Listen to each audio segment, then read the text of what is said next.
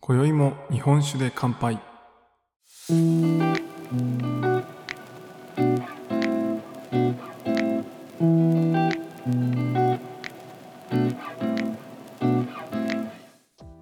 林ラジオお聞きの皆さんこんばんは。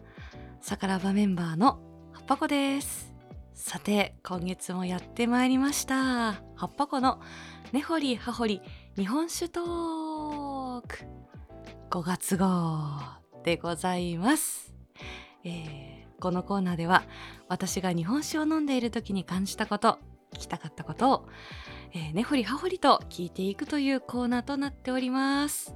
そしてそれを聞いていくのはもちろん我らの大将福岡の聞き酒師杉玉さんです。お願いします。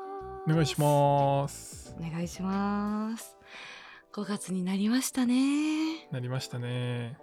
なりましたね。5月といえば。5月といえば。な5月といえばなんと私の眠れる森の葉っぱ子のチャンネルが1周年を迎えました。わー。おめでとうございます。昨日ですよね。そう5月のね配信が5月の5日のね子はい。供の日ってことなんですけれども、えー私が YouTube で投稿したのがちょうど5月の4日のね緑の日っていうもう忘れないようにね、自分が。分かりやすいように。そうしておいたんですよ。でそれでこうこうん？初投稿日ですね。という日でございます。もう1年も経っちゃったのか。早いな。1年なんですねまだ。すごいね。ね杉玉さんとかめっちゃ長いっすもんね。僕が2021年の10月から始めたんですよね、すあの音声配信自体は。なんうでーんいや嘘か。ん？に 何年か分からない21年ってことじゃないんじゃない ?21 年の時私知ってたよ20杉玉さんのこと。20年か。20年かな？20年。多分20年だと思います、ね、だから2年は経ってるんですよね。だから2年半、うんうんうんうん今3年目のはずなんですよね。あー長いですね。大先輩だ。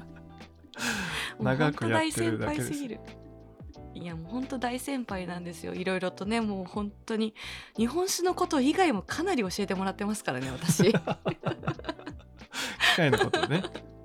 そう機械のこと。これってどうしたらいいのかな、あれってどうしたらいいのかな？今度こんなことしようと思ってますとかね。全部相談乗ってもらって本当もうありがとうございます。いえいえインフラ対象なんで インフラ対象として今後ともよろしくお願いしますということで今夜はですねはい。お願いします。今夜はですね私がちょっと酒蔵開きに行ってきたよっていうことでねそのことについてちょっと今日は体験レポート風にいろいろと杉玉さんとお話をしていけたらなと思ってますのではい。今夜もやっていきましょ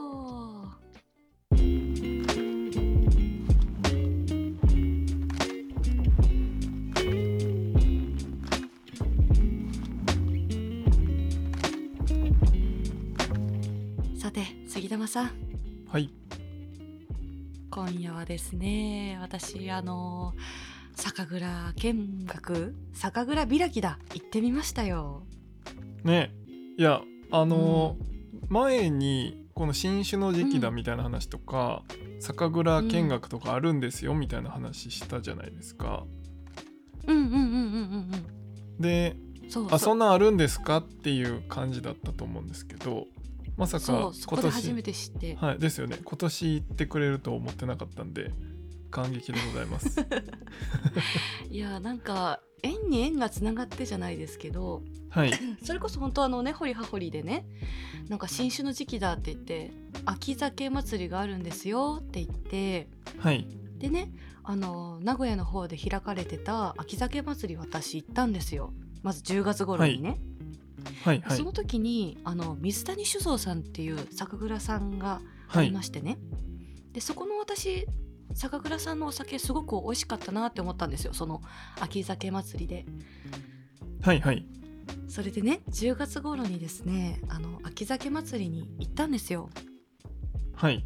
でその時にあの水谷酒造さんっていう酒蔵さんがありましてそこのお酒がすごく美味しかったなと思ったんですよ。はいはい。でそこからツイッターとかでその水谷酒造さんとかフォローさせてもらっててで今度その12月のね24日に遠藤寺日本酒祭りっていうまた名古屋であった日本酒のお祭りがありましてはいはいはい。でそこにまた水谷酒造さん出るとちょっと行ってみようと思ってまた行った行ったんですよ。はいはい。でまた美味しかったなと思って。なんかちょっと縁に縁がつながって今度水谷酒造さんのじゃあ酒蔵開き行ってみたいなと思って また見てたらちょうどはい私がお休みの日にちょうど酒蔵開きだったんですよ。あ これは縁だなと思って。もう縁ですね。ちょっといそう縁に縁がつながってねほんと酒ピースでね行ってみました。いやもう素晴らしい。うん。なんでかもやっぱ、うん、タイミング合わないといけないですもんね。なかなか。そうね。なかなかやっぱ土日に集中することが結構多いじゃないですか。はい。ねそれでたまたま、ね、お休みがちょうどかぶって行ってみたんですけどもうね、はい。やっぱちょっとドキドキしましたね。私はもうこのそう酒林ラジオで培ったこの知識だけをこうこぼさないようにこうそろりそろりって言ってきたんで、この知識だけを頼りにえーと大吟醸ってなんだっけ？あー純米がついたらお米だけを使用してとか秋秋上がりはーって。えーっとみたいなこう、えー、酒母ってなんだっけ？乳酸菌とかこう思いながら行ったんですよ。有田家の有田家の。有田家酒の日本酒林ラジオでこうはい培った、そうこの根掘り葉掘りで培った知識だけをもとにはい。行ったんですよ。はい。でなんか最初行ったらあのーまず蔵？はい。香りがすごいまず入った瞬間。確かにそうですね。確かに確かに、うんなんかめっちゃなんか綿菓子をはい。なんか焦がしたような匂いというか、ほう、まあ、お米が甘くなった匂いとも感じるんですけどなんか私の中で本当、町の綿菓子屋さんみたいな匂いだなと思って、えー、あお祭りとかのね。はいはい。なんかそんなような匂いがするなと思ってでなんか子供たちもたくさんいるんですよ。なんか多分その水谷酒造さんのはい。そう多分スタッフさんというかその人たちのお子さんとかだと思うんですけどその子たちがねそうキャーキャーキャーキャーあなんかこんな環境の中育ってるんだなみたいな。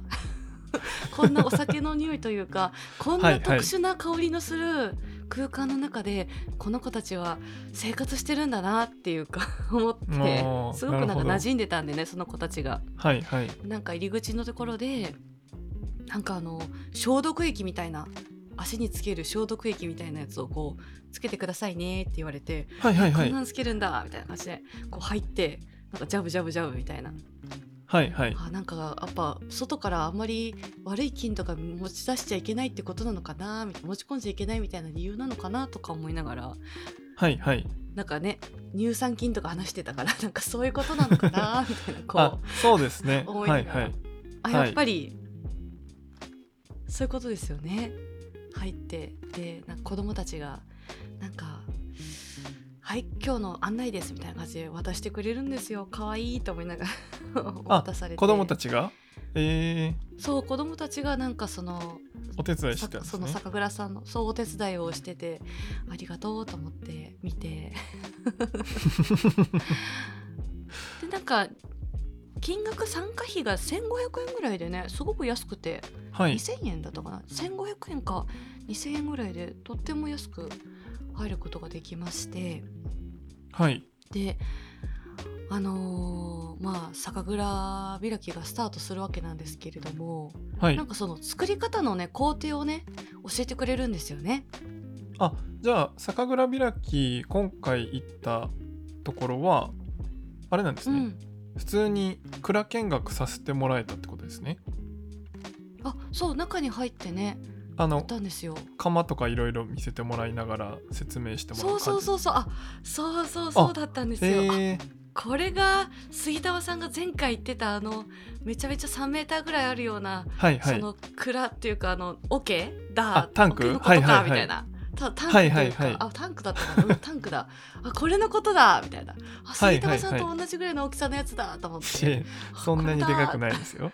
そんなにでかくないけあどこれだと思って。はいはい。写真の通りと思って。ででなんか最初にこれでこの主母を作るんですみたいな感じで言っておて主も出てきたんですね。はい出てきました、あこれねほりはほりって習ったやつや。と思って。はあと思って。はいはい。なんかもう本当ねそんなような気持ちで。で見てって。まずここの釜でなんかそのなんだ米をまずこう研ぐんですけれどもその研ぐのにもうめちゃくちゃ時間がかかるみたいな。はいはいはい。なんかこう乾燥かなんかさせてこう乾燥じゃないな。何だったんだっけな。すごいあやあやふやな知識なんですけど。な。んかこうこねこねあのあのこねこねこう、なんですかね。あの米をこうこねこねすしてどうのどうのみたいな、はい。バラバラするのをはい。しなきゃいけないんだみたいな感じではいはい。言って。て、こねこねバラバラ。はい。千枚のことかな。こねこねあまああれですよね。あそうそれだ。普通にあのお米洗う研ぐってことですよね。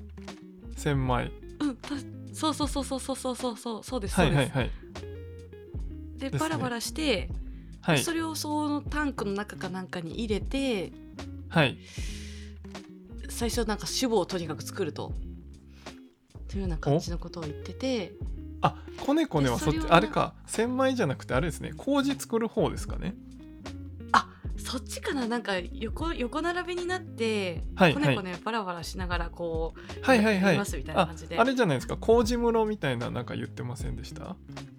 言ってなかった。あなんかそんなようなこと言ってたような気がする。なんか別の個別のちっちゃい部屋かなんかでこうそうそうそうそうそう。木木のなんていうんですか板とか。なんかそういうこうそうそうそうそう。ぬ布とか白い布とかがこう置いてある部屋。それそれそれそれそれです。それあれですね麹室です。麹室そこで、えっと、麹菌をうんうん。振りかけて、えっと、麹菌をこう繁殖させるんですよね。お米に。あそれはあ。それが米麹ってやつです。それが米麹ってやつか。はい。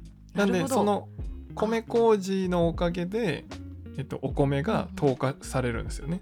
入れたら。あー。あ入れたら。でそれでさ、はい、砂糖になってでそれをえっと、酵母が砂糖になったやつを食べるんで発酵するっていう。うん、あーだからなんかあの私の知ってるお米の形じゃなかったんだな。なんかめっちゃみんなが合体してたんですよ。あそうそうそうそうそう。こ麹あのこねこね分かりました。こうん。麹を。でバラバラこねこね、はいはいはい。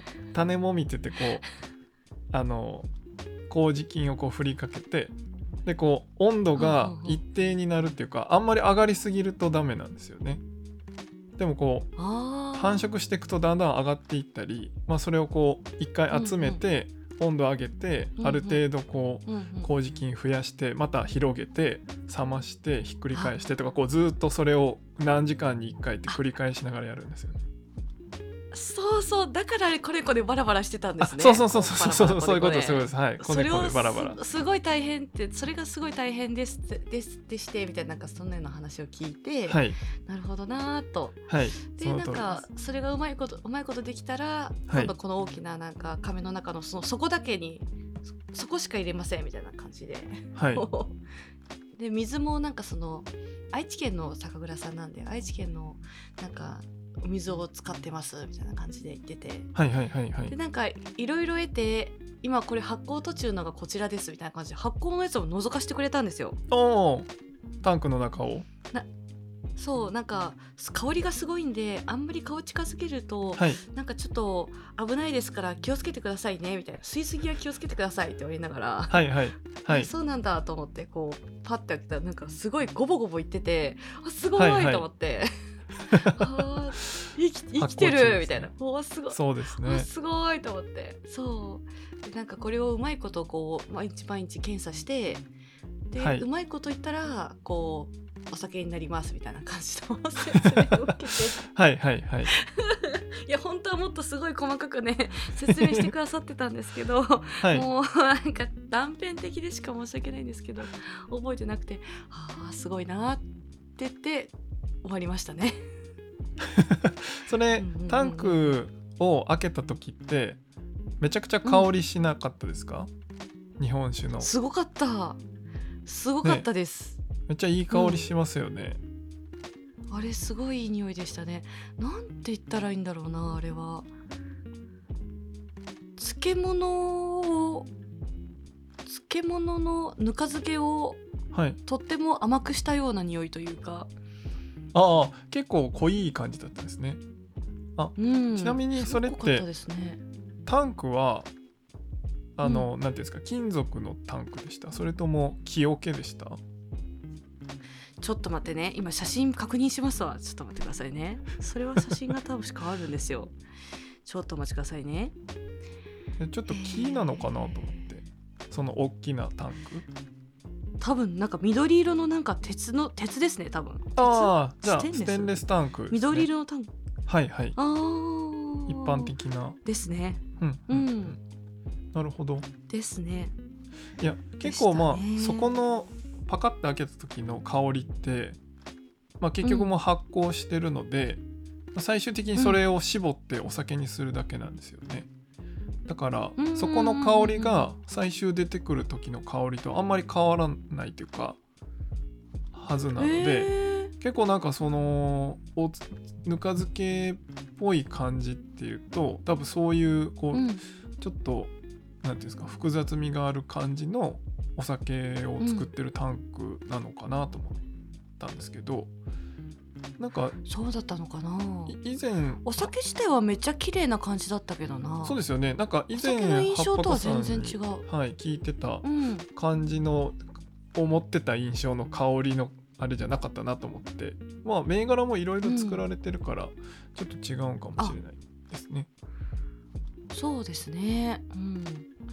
なんか結構印象違いましたね。奥の方でなんか確かに同じような感じがするけれどもだいぶ濃く感じましたねそれは。うーん。うん。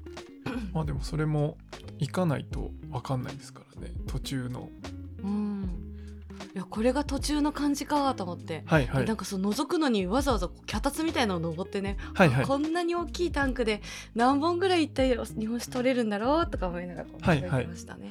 そうですね。大きさどれぐらいだろうな？どれぐらいか分かんないですけど大体そういう酒蔵さんの大きいドーンと置いてあるタンクとかって2500本とか取れたりしますね。45瓶で。えー、そうなんですか。そんなに取れるんだなそうですね。結構取れますけどまあ全国各地とかでね消費されるって考えると一升瓶だとそれのう2.5ん倍入れないといけないのでもっと少ないですよね、うんうん。あーそっ1000本ぐらいしかそうやって考えると少ないのか、ああそうです。ねそうやって考えると限りですね。そうですね。なんで、まあ、結構こうずっと作られてるんかなと思うのと、あとその、うんうんタンクの中まあ危ないんで気をつけてくださいって言われたと思うんですけど、うん。中までうん言こう、われました。顔は入れなかったんですよねきっと。そうそうそうそうなんかあんまりちょっと入れると覗なんか良くないみたいな。はいはい。そうそうそうそうそう。近づきすぎるとなんかな危ないって言われたんですよね、あの一回僕突っ込んだことあるんですけどそれはあの酒蔵さんにもっと入れてみてっうんうてこう言われてあの知ら僕も知らなくてもうちょっと突っ込んでいいよって言われて突っ込んだんですけどあのうんうんうん。息できなくなるんですよ。息ができなくなるんだ。はい。えなんで？杉のも。玉さんよく生きてましたね。あの八白さんがさっき言ってたみたいにボコボコしてるって言ってたじゃないですか、うん。そのボコボコしてんのってなんでだと思いますか？何がボコボコしてる？こない、はいこの間言ってた乳酸菌。あれ？乳酸菌じゃないか。あれ？じゃないです。あれ？もう一個の方です。なんて言ってたっけな。え？ん？ん？麹菌？ん？麹菌でもないです。もう一個。麹発酵するための微生物。はこために？あれ？日本酒？米とこ麹と米麹とはい水とどうのどうのって言ってたから、はい。えもう一個何？一番重要なものを忘れてます。ワインとかでも出てくるやつ。微生物。ワイン菌なんとか。ああそうそうそうそう。酵母。あ酵母。はい。酵母。酵母がまあお酒作るじゃないですか、でこれもうんうんうん多分ね何回か出てきてるんですけど糖分を酵母が食べてさっきも言ったかもしれない。あの何と何にお,、まあ、お酒ともう一個出てくるっていう話をよくすると思うんですけど。とと糖分？酵母が糖を食べてそれを 分解して 分解してお酒と何になるんでしょう。あれなんて言ってたっけ？さっき言ってたのになんてシュワシュワするやつですシュワシュワするやつ。炭酸。あそうです。二酸化炭素。です。あー。なんでアルコールと二酸化炭素？そうです。に分かれるんですうん。よだからあのうんうんうん。瓶内二次発酵とかってよく言うのはあのうんうんうん瓶の中で発酵が進んじゃってお酒と二酸化炭素に分かれるのがずっと進むんで二酸化炭素が溶けうんうんうん。て炭酸のシュワシュワのやつができるんですよね。うんうんでそれと同じことがいはい。あのタンクのでっかい中で行われてるんでボコボコしてるんですよね。あなるほどね。あー、はい。そっかそっかそっか。あちょっとつながったぞ。なるほど。でうんうんうんうん。そのボコボコしてるぐらい二酸化炭素が出てきてるんで、あのタンクの中ってめちゃくちゃ二酸化炭素だらけなんですよ。ああだからかだから息ができないんだ。そうなんです。窒息するんです。危な で、まあ結構これあの笑えないあれなんですけど、その酒蔵さんうん。もかなり厳重に注意されてて、やっぱりこのさっき言ってたみたいにこう脚立で登ったりしないといけなかったり、まあ、高いところにうん。2階みたいになってて、そこでこう貝入れって言って、棒でこう突き刺してあの、うんうんうんうん。ま、タンクの中混ぜたりするんですけどややっぱりその中に落ちちゃうことがあったりするんですよね。人間が？人間が。やっぱその3メーターとかのタンクの中なんで、まあ、ちょっとこう高所作業なんで。でやっぱそこに入っちゃうとそうなんですよ。入っちゃうと、まあ、高さで登れないしさっき言ったみたいに本当に息できないんですよね。うわ。だからめちゃくちゃ危ないんですけどめちゃくちゃ危ないですね。そうなんです。よだけどまあその作業的にやらないといけないのでまあ本当にこう注意して皆さん作業されてるっていうのが酒蔵さんのまあある意味命がけでやられやられてる。なんで多分ハッパコさんがそのタンクの大きさを体感されたと思うんですけど、うん。その中は危ないんでって言ってたのはそういうことです。あーなるほどね。そういうことか。確かに冷静に考えたらめちゃくちゃ危ないですね。そうなんですよ。結構高かったですもん。うん。でしょ？しかもおこうおこう普通の人間ではこう泳いで 上まで上がれないというか。はいはいはい、うん。そうそうそう。全然届かない。そうそう無理です。はい。そうですね危ないですね。はあそりゃ危ないから気をつけてくださいねっていうはずだ。そうですね。で、でもやっぱこう力作業もあるので、まあどうしてもこう力入れないといけない。んで、まあ、あの、うん。まあ、工事現場の人たちもね、こう足滑らさないように気をつけてされてると思いますけど、まあ酒蔵さんもそうやってこう、日々気をつけながら作業されてます。あーなんかそんな大変な思いして作ってんのに45瓶で1500円ぐらいってだいぶ安い気がしますね なんか。そうなんですよね。なんかこう、知れば知るほどもうちょっと、なんか、もうちょっと高くてもいいですよね。そうなんですよ。まあでも、あの、日本のお国のお酒として、リーズナブルな値段でねだい買わせていたぶだいてる。リーズナブルに。いやほんとそうですね。なんか作ってる工程を見て余計そう思いましたね。そうですよね。まあ、こねこねしたりしないといけないんで。そうすっごい大変そうでしたもん。しかも寒い時期にやるから、はい。でなんか暖房とかもラグスポつけられないみたいなはいはい。話だったんで、でも大変と思って。多分麹村は逆に、えっと30はい。度とか40度ぐらいあるたりするんですよね。そのあ作業暑いって言ってたんだっけなそうです。だからまあ汗だくになってよくよくっていうかあの昔のその日本酒のなんていうんですか資料とかの資料っていうかうん。こう画像とか見るともうみんななんか上半身裸でやってるみたいな、汗だくでやってるみたいな。汗だくで？なんかそういうのがよく映ってたりするんですけどめちゃくちゃ湿度高くてめちゃくちゃ暑いんですよ、暑いのかだから冬でもめっちゃ汗,、汗だくになるぐらい、まああったかいとこで。はああそっか。じゃないと動かないんだ。あそうですそうです。いろんなものが。はい麹そうかとかがな生きれないので。るほどな。でもあでもそのコネコネしてたってことですか？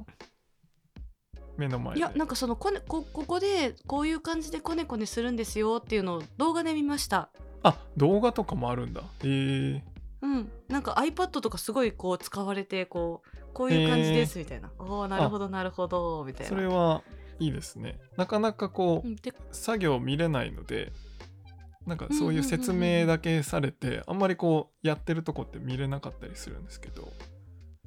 おーなるほど。こういう感じですみたいな感じで教えてくれましたよあなるほど。あのもし今聞いてる方であの工程をざくっと見たい方は、あの僕の YouTube の方に、あの前にあのオリジナルのお酒作った時に全工程取らせてもらったんですよねリブロムさんに。なんでーそっかそうですね、そうなんです。よお米洗うところからそのコネコネしてるところとか全部えー。一応一通りあるのでただタンクはちっちゃいんですけどねはあはあはあはあなるほどね。なんで気になる方は見てもらえればと思いますけどまあでもはっぱこさんみたいに実際に目の前で見るのとまた違うので行ってみる方がやっぱ迫力はあると思います。うん。でも私みたいにねやっぱ一回説明受けただけじゃねさっぱりやっぱ理解しないんでね。何度も何度もいろんなとこ行くのもありですよね。そうですね。でもなんかうん、この根掘り葉掘りで出てきたキーワードが覚えてくださってたのが嬉しかったですね。そう。あこれ出たやつやと思ったもん。聞いてて。あこれ聞いたことあるやつ。みたいな。はあっていうところは結構ありました。多分なんか言葉で聞いてるのがこう目で見てあこれかってなった時に初めてこうなんかうん。腑に落ちるっていうか、っていうこともいっぱいあると思うので。そう。うん。すごくちょっと腑に落ちましたね。うん、で今日またちょっと話して、さらに腑に落ちて、はい またもう一回ちょっと以上踏まえてもう一回行きたいですね。そうですね多分23回行くとあこういう工程、まあ多分どこの酒蔵さん行っても基本的にはそんなに変わることはないんですよねその工程自体は。うんうんうんうんうんうん。ただタンクが例えばさっき言ってたその緑色のステンレスタンクのところもあればえっと最近は木桶で、うんうん木で木のでっかい桶で作ってるところとかもあったり、まあ、その酒蔵さんによって設備とかは違ったりするのでなんかそういうのをうんうんうんうんこう見ていくのもまあちょっとコアな話になりますけど面白いかなと思いますね。うん、確かにな。ぜひ皆さんもね、あの、はいもう酒蔵開きはこの時期はちょっとだいぶ少なくなってきてはいると思うけれども、またねそうですね。来年とか、うん、はい。またね、その時が来たらぜひ行ってみてほしいなと思います。私もまた行きたいと思います。はい。あちなみに死因はなかったんですか、あ、シーンありました。あ死因もあったんですねめっち。ゃありました。シーンありました。結構いっぱい種類飲めましたか？うん、シーンはね、な何種類あったんだかな。なんだったっけな、ちょっと待ってくださいね。シーンありました？そういえば、ありました、ありました。そうですよ1ね。なんか最三、はい四、五、六、七、七種類、八種類おぐらいありました。うんうんおおいいですね。うんまあそれでうん蔵見学ついて1500円か2000円ぐらいってことですよね。うん。そう、なんどれだけ飲んでもいいですよって言われたんで、たくさん飲みました美味しかったです あの最近の酒蔵開きって結構今葉っぱ子さんが言ってたスタイルって少なかったりするんですよ。えそうなの？そうなんかそのコロナの前は、ないから。はい、はい。コロナの前はそうやって酒蔵を見せてもらって、もう普段は見せないけどその酒蔵開きの時だけ特別に中見学してもらって、でまあ振る舞い酒的に、あの無料で無料でっていうかまあ最初に払ってるかもしれないですけどえっと無料でうんうん。うん試飲していくらでも飲んでいいですよみたいな感じが多かったんですけどコロナになってから、やっぱその中に入ってもらうのもダメだし、えっと、飲む時も、えっと、全部、うん。あの試飲っていう感じじゃなくて、えっと、お金を1杯ずつ払って、まあちょっと普段より安いへー。100円とか200円とかで1杯とかで飲めるとか、なんか先にチケットを買っておいて、えっと、1000円のチケットでコイン10枚もらって、えっと、そのコインと引き換えで飲むとかですね。あー。なるほどなるほど。なんか1枚だったらへー。10枚で飲めるけど、えっと、10枚大吟醸だったら4枚くださいとか、だから1杯あーな400円とか。るほど。はい。うんうんうんうんうんなんかそういうスタイルの酒蔵さんとかもあったりあとはその町ぐるみでいろんな酒蔵さんが何軒かで一緒に酒蔵開きみたいなのやってえっとちょっとあ散歩しながらいろんな酒蔵さん回れるうん。酒蔵開きとかもあったりするんで。それいいな。散歩好きだから。歩きながらね。そうですね。ねあっち行ったりこっち行ったりもいいですね。確かに、はい。なんでまあ酒蔵開きって言ってもこういろんな楽しみ方があったりこう街を挙げてお祭りみたいにしてるとこもあったりするので、まあ、あの今回の葉っぱ子さんみたいにこの1個の場所に行くっていうのもより深く見れるでしょうしさっき言ったこう散歩をしながらいろんなところのうん飲み比べしていくみたいなのも面白かったりするのでまあちょっともう今年はなかなかもないと思いますけど、来年またこの時期になったら、この時期というか3月4月ぐらいですかね。多分もううん。コロナはあの終わったので、そうですね。落ち着いてますからね今はね、はい、なんでまあ来年以降はその辺がどんどん増えるっていうか元に戻ってくるんじゃないかなと思いますね。うーん。来年行った時はもうちょっと私ちゃんと喋れるといいな。コネコネするやつとか言う言うんじゃなくて。いやもうその見たまんまをぜひレポートしてもらえれば。また来年もレポートしたいと思います。はいお願いします。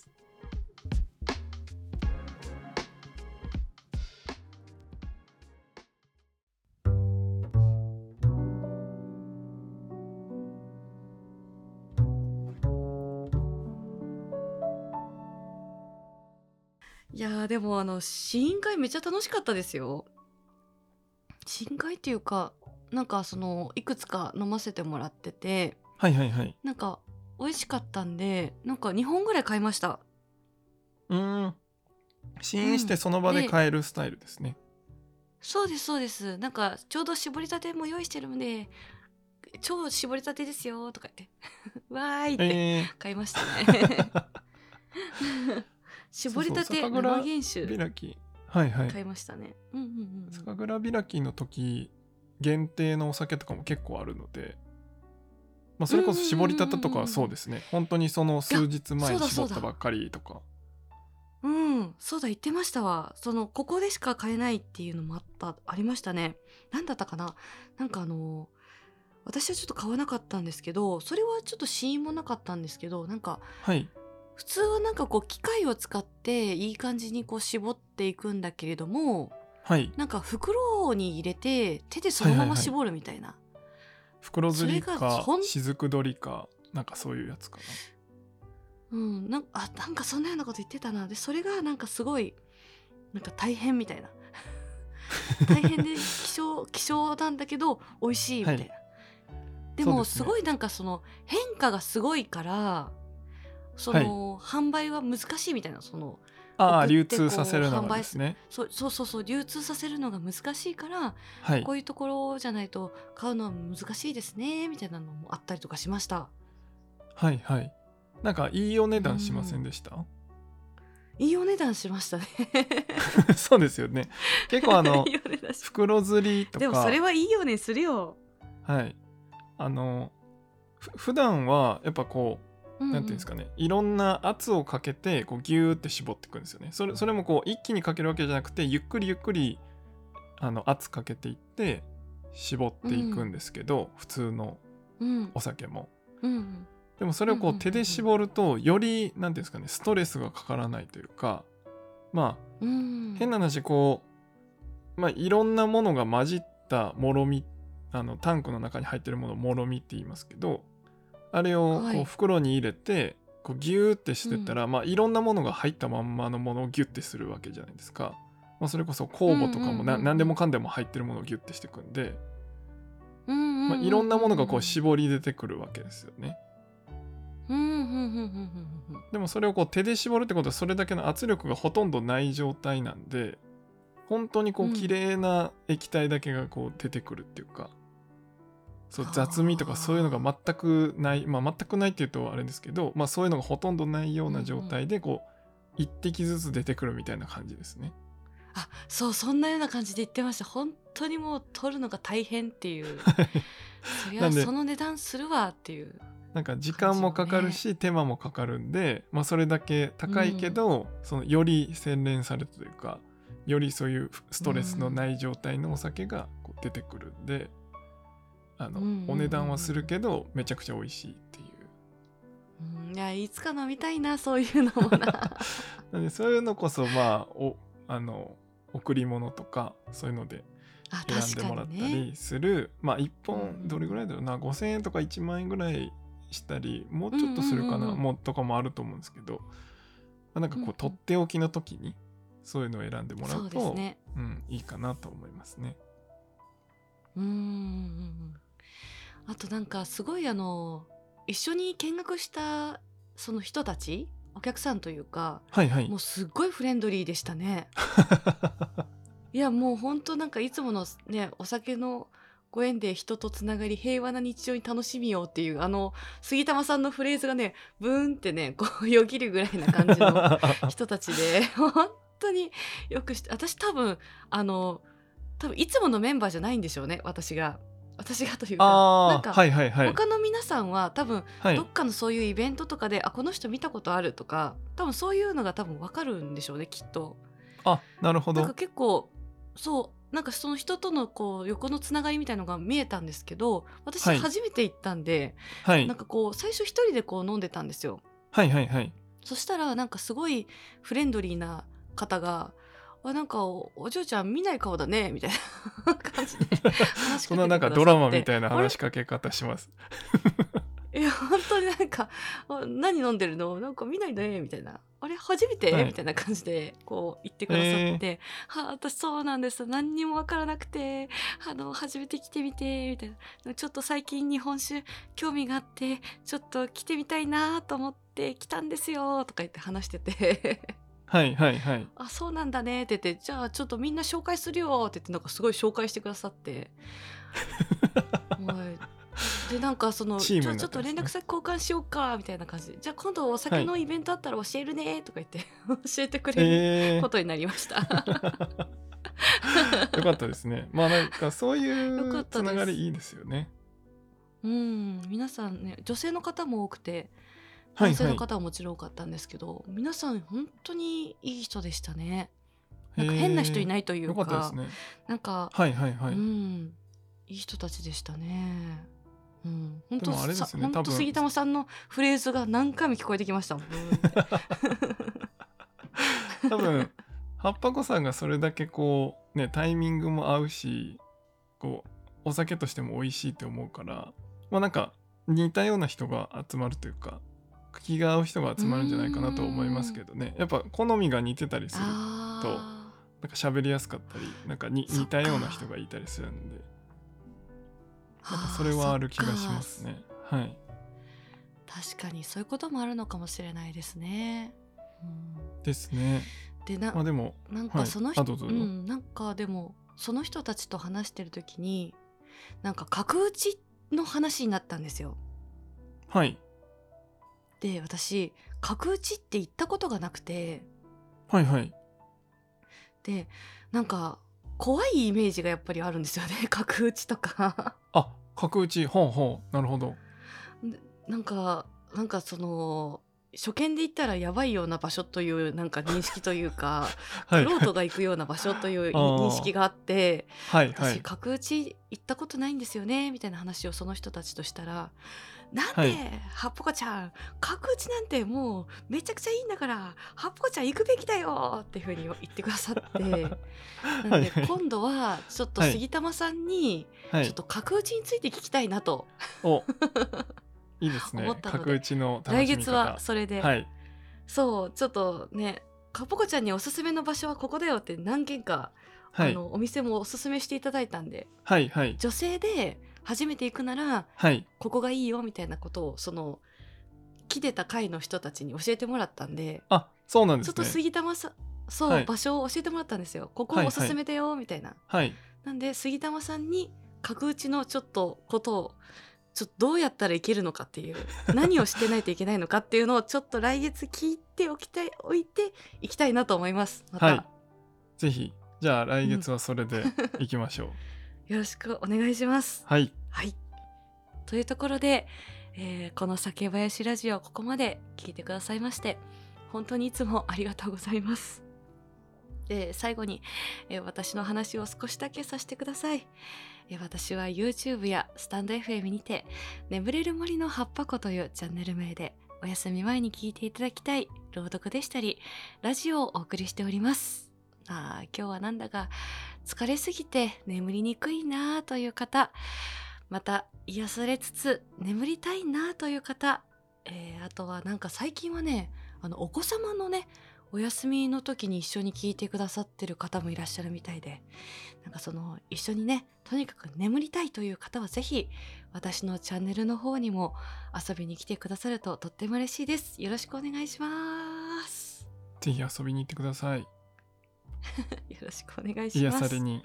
はい。あの概要欄の方にねリンク貼ってますのでぜひ聞いてください。ありがとうございます。あとねさからばですよ。さからばも入ってください。さからばねぜひ入ってさからばって何ぞやっていう方のためにねあの杉玉さんをはじめねお酒のビールワインウイスキー日本酒のねあのすごい詳しい人たち4人で運営しているさからばというですねディスコード内で運営しているコミュニティがありまして私はそのご縁で今杉玉さんとこうしてお話をしております。はい。他にもですねね。まあコミュニティ、そうメンバーとしてねで他にもねまあ何するのっていうと特に何もしなくていいんですよね。もう本当皆さんがあのこういうの飲みました。あいいなーってこう思いながら見たりあこんなお酒あるんだ。こんなお酒あるんだっていうロム線ロム線でも全然いいですしなんかはい。勇気を持ってね、私今日これ飲みましたって言ったら誰かしら何かしら反応してくださるんで。そう絶対誰か、ね。あのリアクションしてくれるので。はい。そうすごいね。優しいコミュニティですのでぜひあの SNS とかで投稿するの怖いなっていう方はぜひさからばでぜひはい。共有して楽しんでいきましょう、はい。ぜひ。というご参加ください。はい。はい、はい。というところで杉玉さん。はい。酒ピースお酒のご縁で人がつながり平和な日常に楽しみを。お相手は杉玉と。葉っぱ子でした。またねー。バイバイバイまたねー